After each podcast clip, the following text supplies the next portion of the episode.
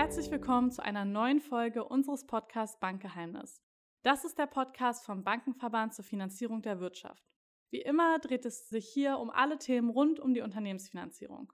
Heute sprechen wir mit unserem Gast über den Krieg in der Ukraine, die westlichen Sanktionen und die Auswirkungen auf die deutsche Wirtschaft. Ich bin Emily Frank und ich bin Referentin hier beim Bankenverband für die Außenhandelsfinanzierung. Hallo auch von meiner Seite, ich bin Hendrik Hartenstein, zuständig für die Unternehmensfinanzierung. Vorweg möchten wir sagen, dass der Bankenverband zutiefst besorgt auf den Angriffskrieg Russlands auf die Ukraine blickt und den Angriff auf schärfste verurteilt. Unsere Gedanken sind bei den Menschen in der Ukraine und wir hoffen auf ein baldiges Ende des Konflikts und der Gewalt. Hier vor Ort leisten die privaten Banken einen Beitrag und möchten die ukrainischen Geflüchteten, die in Deutschland ankommen, unterstützen, beispielsweise indem sie unkompliziert ihr Basiskonto eröffnen können. Fest steht auf jeden Fall, die getroffenen Maßnahmen der Bundesregierung und der EU werden voll unterstützt. Das heißt für die deutschen Privatbanken, dass die Sanktionen gewissenhaft umgesetzt werden. Henrik, kannst du uns kurz skizzieren, was für Finanzsanktionen bisher erlassen wurden? Wir haben es mit einem sehr umfassenden Sanktionsregime zu tun, das weitgehend über Einstimmen von den USA und der EU beschlossen wurde und das in sehr hohem Tempo. Da gibt es zahlreiche Sanktionen gegen bestimmte Personen und Unternehmen in Russland und in Weißrussland und gegen den Handel mit bestimmten Gütern. Der Devisenhandel, das heißt mit dem Rubel, ist auch teilweise ausgesetzt. Parallel dazu wurden zahlreiche russische und belarussische Banken von SWIFT ausgenommen. Das heißt, dass mit diesen Banken jetzt kein Zahlungsverkehr mehr möglich ist. Genau, und die Sanktionen bedeuten in der Praxis, dass deutsche und europäische Unternehmen nicht mehr mit Gütern handeln können, die von diesen Sanktionen betroffen werden. Einige Unternehmen und auch einige Banken haben auch ihren Service und ihre Geschäfte in Russland freiwillig eingestellt. Das wirkt sich nicht nur auf die russische Wirtschaft und ihre Währung aus, sondern das hat auch Auswirkungen für die deutschen Exporteure. In der Folge beobachten wir teilweise stark gestiegene Rohstoffpreise und Lieferengpässe, die den Unternehmen hierzulande zu schaffen machen. Heute wollen wir den Horizont ein bisschen weiterspannen und sprechen mit Stefan Hobbs von der Deutschen Bank darüber, welche Auswirkungen der Krieg langfristig auf die deutsche Wirtschaft aus Bankensicht hat. Herzlich willkommen, Stefan Hobbs, in unserer neuen Podcast-Folge. Du bist Head der Corporate Bank bei der Deutschen Bank und wir freuen uns sehr, dich heute in unserem Podcast begrüßen zu dürfen. Hallo Emily, hallo Hendrik. Vielen Dank für die Einladung. Ich freue mich auf die Diskussion. Herzlich willkommen, Stefan. Wie immer haben wir eine Warm-up-Frage vorbereitet, die auch sehr zu dem aktuellen Thema passt. Von dir möchten wir gerne wissen, was Freiheit und Demokratie für dich bedeutet. Mensch, das ist der erste Podcast meines Lebens und dann gleich eine solch schwierige Warm-up-Frage. Also, Meinungsfreiheit und Demokratie sind ja offensichtlich Güter, für die es wert ist, alles zu tun und unheimlich wichtig. Ich glaube, die Frage, die ich mir manchmal stelle, Emily, ist halt, was heißt das eigentlich in einer freien Demokratie sollte schon man in der Lage sein, faktenbasiert Meinung auszutauschen. Wenn wir über Demokratie sprechen, ist natürlich die Frage, haben wir eine deutsche, eine europäische oder eine globale Perspektive? Das heißt, haben wir wirklich eine globale Demokratie? Ich hatte gestern Diskussionen mit einem indischen Kunden, den ich gefragt habe, Mensch, warum macht eigentlich Indien nicht mit bei den globalen Maßnahmen, die aktuell ausgesprochen wurden? Und dann hat er gelacht, hat gesagt, die globalen Maßnahmen wurden von Ländern ausgesprochen, deren Einwohnerzahl kumuliert geringer ist als die Einwohnerzahl Indiens. Das heißt, wir können gerne darüber diskutieren, was wir machen sollen, aber sprecht bitte nicht von globalen Maßnahmen, wenn die von 10 Prozent der Weltbevölkerung ausgesprochen wird. Das heißt, Meinungsfreiheit unheimlich wichtig. Wir sollten immer nur überlegen, ob wir das wirklich tolerieren.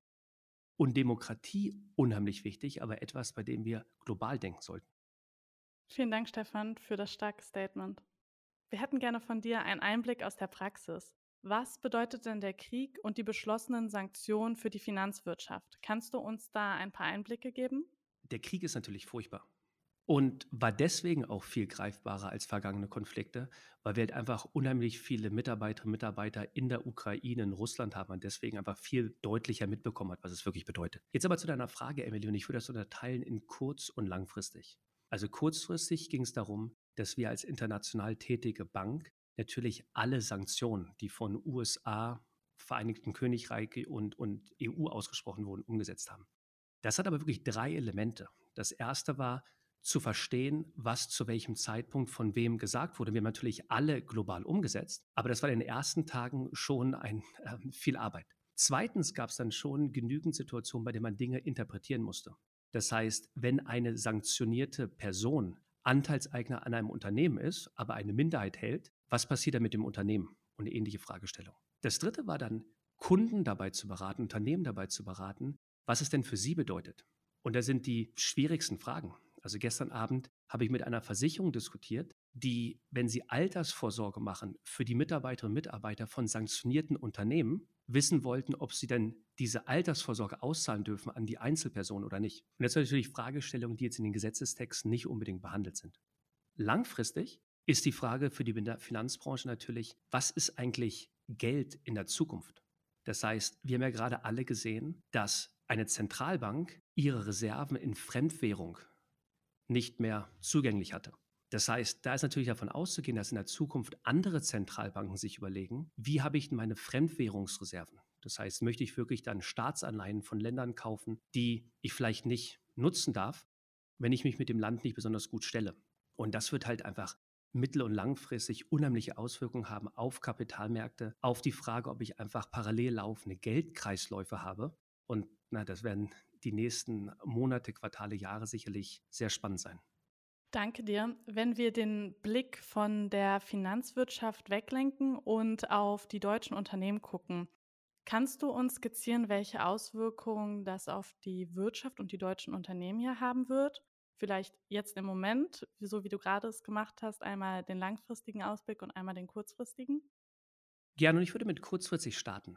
Für Unternehmen, die direkt in Russland oder Ukraine aktiv sind, haben wir uns drei Sachen angeschaut. Erstens, wie wichtig ist denn der Exportmarkt? Das heißt, wenn ich meine Produkte in einem der Märkte verkaufe oder verkauft habe in der Vergangenheit, wie relevant ist der Wegfall dieser Umsätze?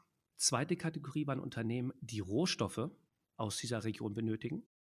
Und dritte Kategorie sind Unternehmen, deren Lieferkette verflochten ist mit dieser Region und eventuell Vorprodukte, die mir gar nicht bewusst sind, wie relevant die eigentlich für mich sind, dass ich die vielleicht nicht mehr bekomme.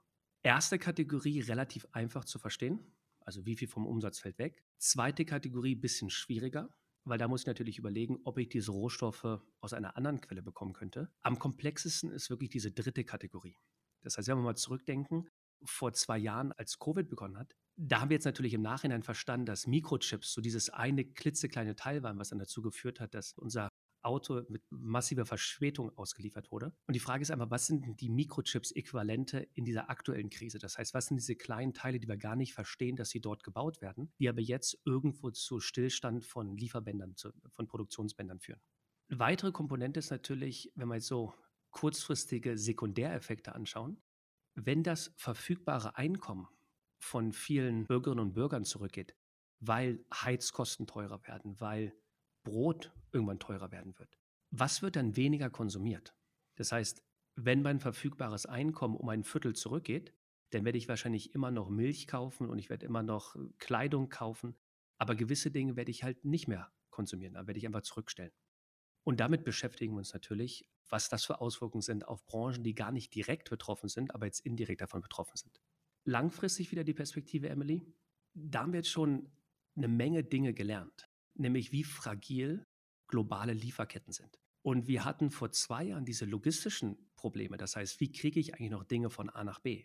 Jetzt ist es ja viel schwieriger, weil jetzt kann es sein, dass ich diese Dinge nie wieder bekomme, weil ich vielleicht mit dem Land keinen Handel mehr treiben möchte, darf oder was auch immer. Und das ist natürlich für eine Volkswirtschaft wie die deutsche, die halt unheimlich gut darin ist, Dinge aus der ganzen Welt zu bekommen und dann Waschmaschinen und Geschirrspüler und Autos und was auch immer herzustellen und das an die ganze Welt zu exportieren, ein solches Land, was, sagen wir mal so, die Spinne im Netz ist, von allen Seiten bekommt und an andere Seiten weitergibt, die ist natürlich unheimlich exponiert in einem Umfeld, in dem diese Lieferketten ja vielleicht nicht mehr so verlässlich sind. Und das ist etwas, mit dem wir uns jetzt beschäftigen müssen, um da einfach mittel- bis langfristig gut aufgestellt zu sein.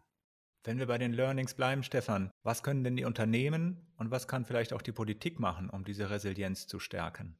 Seitens der Unternehmen ist oftmals erstmal erforderlich, sich dessen wirklich bewusst zu sein, wie fragil meine Vorprodukte sind. Das heißt, diese Fragestellung, ob ich als Finanzvorständin strategisch oder taktisch meinen Einkauf steuere. Das heißt, möchte ich taktisch so wenig bezahlen wie möglich, was vielleicht bedeutet, ich gehe auf eine Lieferantin, oder denke ich eher strategisch drüber nach und habe mehrere, weil ich diversifizieren möchte. oder habe höhere Lagerhaltung, was natürlich mit Kosten verknüpft ist, aber mir einfach Flexibilität gibt. Das sind Dinge, die halt Unternehmen aktuell überlegen. Man muss natürlich überlegen, was das dann mit Inflation tut, weil zusätzliche Investitionen oder höhere Kosten im Einkauf werde ich natürlich irgendwie durchreichen über die Zeit. Und das ist etwas, was wir, glaube ich, alle anschauen müssen, dass halt ja Inflation jetzt in dem Fall wahrscheinlich einfach zu Robustheit der, der Lieferkette, also das wird Inflation kreieren. Und ich werde als Unternehmen deutlich stärker mich darauf fokussieren müssen, ob ich, wenn ich etwas verkaufe, was, ich sage mal, ein Markenprodukt ist, ob ich eigentlich auf der ganzen Welt meine Produkte verkaufen kann oder wenn ich mich dafür entscheide, in Land A zu verkaufen, Land B vielleicht sagt, gut, in dem Fall möchte ich das nicht mehr von dir kaufen. Das heißt, ich möchte jetzt nicht von der Ende der Globalisierung sprechen, aber dieses Bewusstsein, dass wir anscheinend in Blöcke einzuteilen und also die Welt scheint irgendwie in, in Blöcke sich zu organisieren, das ist etwas, was für Wirtschaft und Politik eine große Herausforderung darstellt. Ich glaube, Hendrik, deine Frage, was die Politik machen sollte, also die machen das schon richtig gut. Und ich glaube, ich bin jetzt hier nicht in der Position, der Politik irgendwelche Ratschläge zu geben. Denn was ich gesehen habe, und das ist ähnlich wie vor zwei Jahren, dass in diesem Umfeld die Politik direkt auf alle Unternehmen, Forscher, wer auch immer eine Meinung haben könnte, zugeht und einfach sagt, so jetzt arbeitet mal alle gemeinsam an einer Lösung. Und das fand ich unheimlich inspirierend vor zwei Jahren und sehe das auch aktuell, dass man einfach sagt, das ist das Problem, wie können wir gemeinsam an einer Lösung arbeiten. Was wir dann natürlich machen müssen als, sprechen wir über Deutschland, sprechen wir über Europa, aber was halt die Regierungen gen machen sollten, ist einfach anzuerkennen, dass wir jetzt ganz schnell ein geeintes Europa brauchen. Und zwar nicht nur zu ein paar Megathemen wie Verteidigung, sondern vielschichtigeren Themen. Und dass wir einfach verstehen müssen, dass wenn wir in eine blockartige Organisation der Weltwirtschaft gelangen, dass es dann gewisse Dinge gibt, die wir halt in unserem Block nicht haben, wie Rohstoffe oder die Fähigkeit, gewisse Dinge zu verarbeiten. Stefan, du hast von der Blockbildung gesprochen und von der Rolle der EU. Was sind denn Learnings für die Beziehungen zu China? Wenn wir mal anschauen, dass Märkte interessant sind für Export, weil ich von dort Rohstoffe beziehe oder weil das Land elementar wichtig ist für meine Lieferkette, weil ich vielleicht Vorprodukte aus diesem Land bekomme. Und da einfach mal komplett faktenbasiert, agnostisch Russland und China miteinander vergleichen, dann ist Russland als Markt, auf den wir exportieren, nicht so relevant. Also natürlich ist es große Volkswirtschaft, aber Anzahl der Bürger ist jetzt nicht so riesengroß, dass es als Exportmarkt relevant ist. Russland ist unheimlich wichtig für Rohstoffe und Russland ist relevant in der Lieferkette. Das heißt, das fällt weg aktuell. Wenn ich mir China anschaue, ist es deutlich komplexer. Das heißt, China ist als, nennen wir es einmal mal, Vertriebsmarkt für deutsche Unternehmen ungleich relevanter. Also ich glaube, die Gewinnbeitrag für die großen Automobilhersteller ist, glaube ich, allseits bekannt. Wenn wir das einfach mal anschauen, sehen wir halt schon, wie halt ein Markt mit 1,3, 1,4 Milliarden Konsumenten, wie relevant das ist. China ist nicht relevant für Rohstoffe. Das heißt, sie sind ja selber relativ rohstoffarm. Aber China ist dann unendlich relevant als Lieferkettenpartner, der viele Vorprodukte liefert, von denen wir einfach verlernt haben, die selber herzustellen. Äh, wenn wir mal ein ganz ein einfaches Beispiel anschauen, dann kommt Lithium primär aus Australien oder Chile, geht aber immer über China nach Deutschland.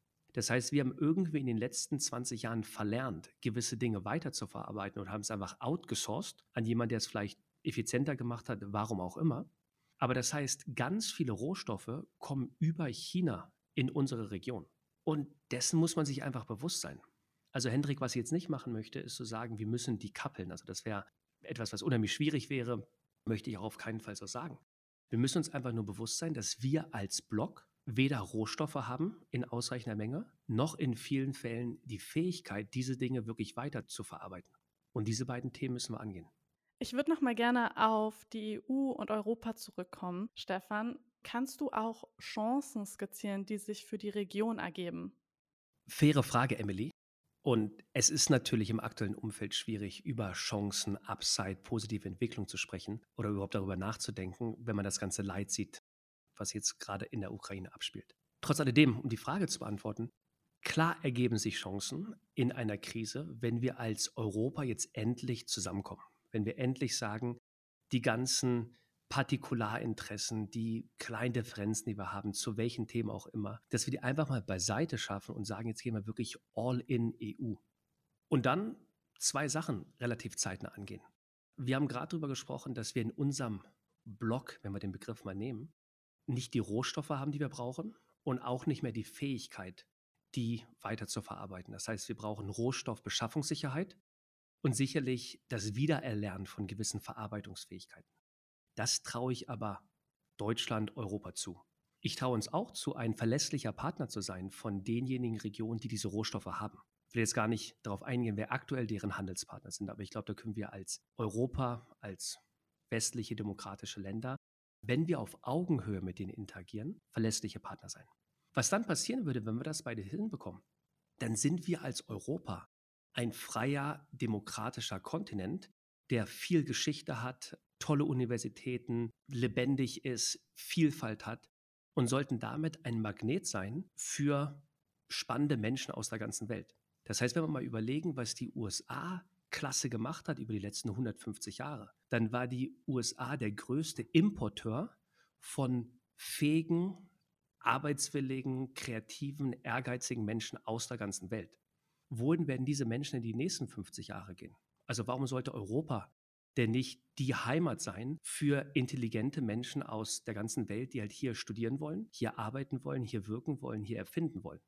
Wenn wir das hinbekommen, also wirklich zusammenzukommen, eine gewisse Unabhängigkeit zu erreichen, die wir brauchen, wie gesagt, Rohstoff- und Weiterverarbeitung, und dann die Stärken, die wir als Europa ganz klar haben, nutzen, um Leute aus der ganzen Welt anzulocken, damit die heimisch sind, dann adressieren wir natürlich das Generationsproblem, was wir haben, bekannterweise, weil wir irgendwie alle nicht genügend Kinder bekommen. Ich habe übrigens drei Töchter, das heißt, ich habe meinen Beitrag geleistet, aber weil wir nicht genügend Kinder bekommen in Deutschland und werden dann sicherlich über die Zeit massig davon profitieren, dass Erfindungen halt hier stattfinden und nicht im Silicon Valley. Das heißt, das ist sicherlich schwierig natürlich aktuell von, von Chancen und dieser positiven Entwicklung zu sprechen. Aber wenn nicht jetzt, wann dann? Na, und wenn nicht unser Kontinent, unsere Region hier, wer ist denn sonst dieser Ort, in dem Leute kreativ unter Nachhaltigkeitsaspekten denkend und erfindend glücklich zusammenleben können? Und nicht nur unter Nachhaltigkeitsaspekten, sondern natürlich auch unter sozialen Aspekten innerhalb der europäischen Werteordnung. Und wie unterstützen hier die Banken? Na gut, wir sind Teil der Wirtschaft, Teil der Volkswirtschaft. Das heißt, wir haben natürlich die Aufgabe der Finanzierung, die offensichtlich ist. Aber gerade in einem Umfeld, in dem wir diese Blockbildung haben, brauchen wir natürlich Zahlungsverkehrssouveränität. Ich glaube, SWIFT ist etwas, das war vor zwei Monaten, glaube ich, nur Experten ein Begriff. Mittlerweile kennt sich meine Mutter bestens mit SWIFT aus. Wir brauchen natürlich die Fähigkeit, wenn es um Rohstoffbeschaffungssicherheit geht, dann Handelsfinanzierung zu machen in Ländern, in denen wir vielleicht als Banken bisher nicht so aktiv waren. Das heißt, bei allen Sachen, die wir gerade zitiert haben, kommen uns als Banken die banktypischen Dienstleistungen zu aber dann wahrscheinlich in einem neuen Umfeld und vielleicht in neuen Regionen. Vielen Dank, Stefan, für das tolle Interview. Es hat sehr viel Spaß gemacht, mit dir das aufzunehmen und auch für dein erstes Podcast-Interview ein super Beitrag zu diesem doch sehr intensiven und ja, bedrückenden Thema. Danke dir. Vielen Dank euch beiden. Danke, Stefan. Das war Stefan Hobbs von der Deutschen Bank. Unsere Wirtschaft erfährt gerade einen erneuten Schock welcher sich kurzfristig auf das Angebot auswirken wird und langfristig Konsequenzen auf die Preisniveaustabilität und die Nachfrage von Konsumenten haben wird. In Zukunft muss es darum gehen, einseitige Abhängigkeiten unserer Wirtschaft stärker zu reduzieren und in der Politik ist es wichtig, Europa resilienter und zukunftsfest aufzustellen. Wir nehmen mit, dass Meinungsfreiheit in einer Demokratie das wertvollste Gut ist und wir als Europa den Zusammenhalt stärken müssen. Wir hoffen, euch hat diese Folge gefallen und wir wünschen euch wie immer eine erfolgreiche Woche. Vielen Dank fürs Zuhören. Bis zum nächsten Mal.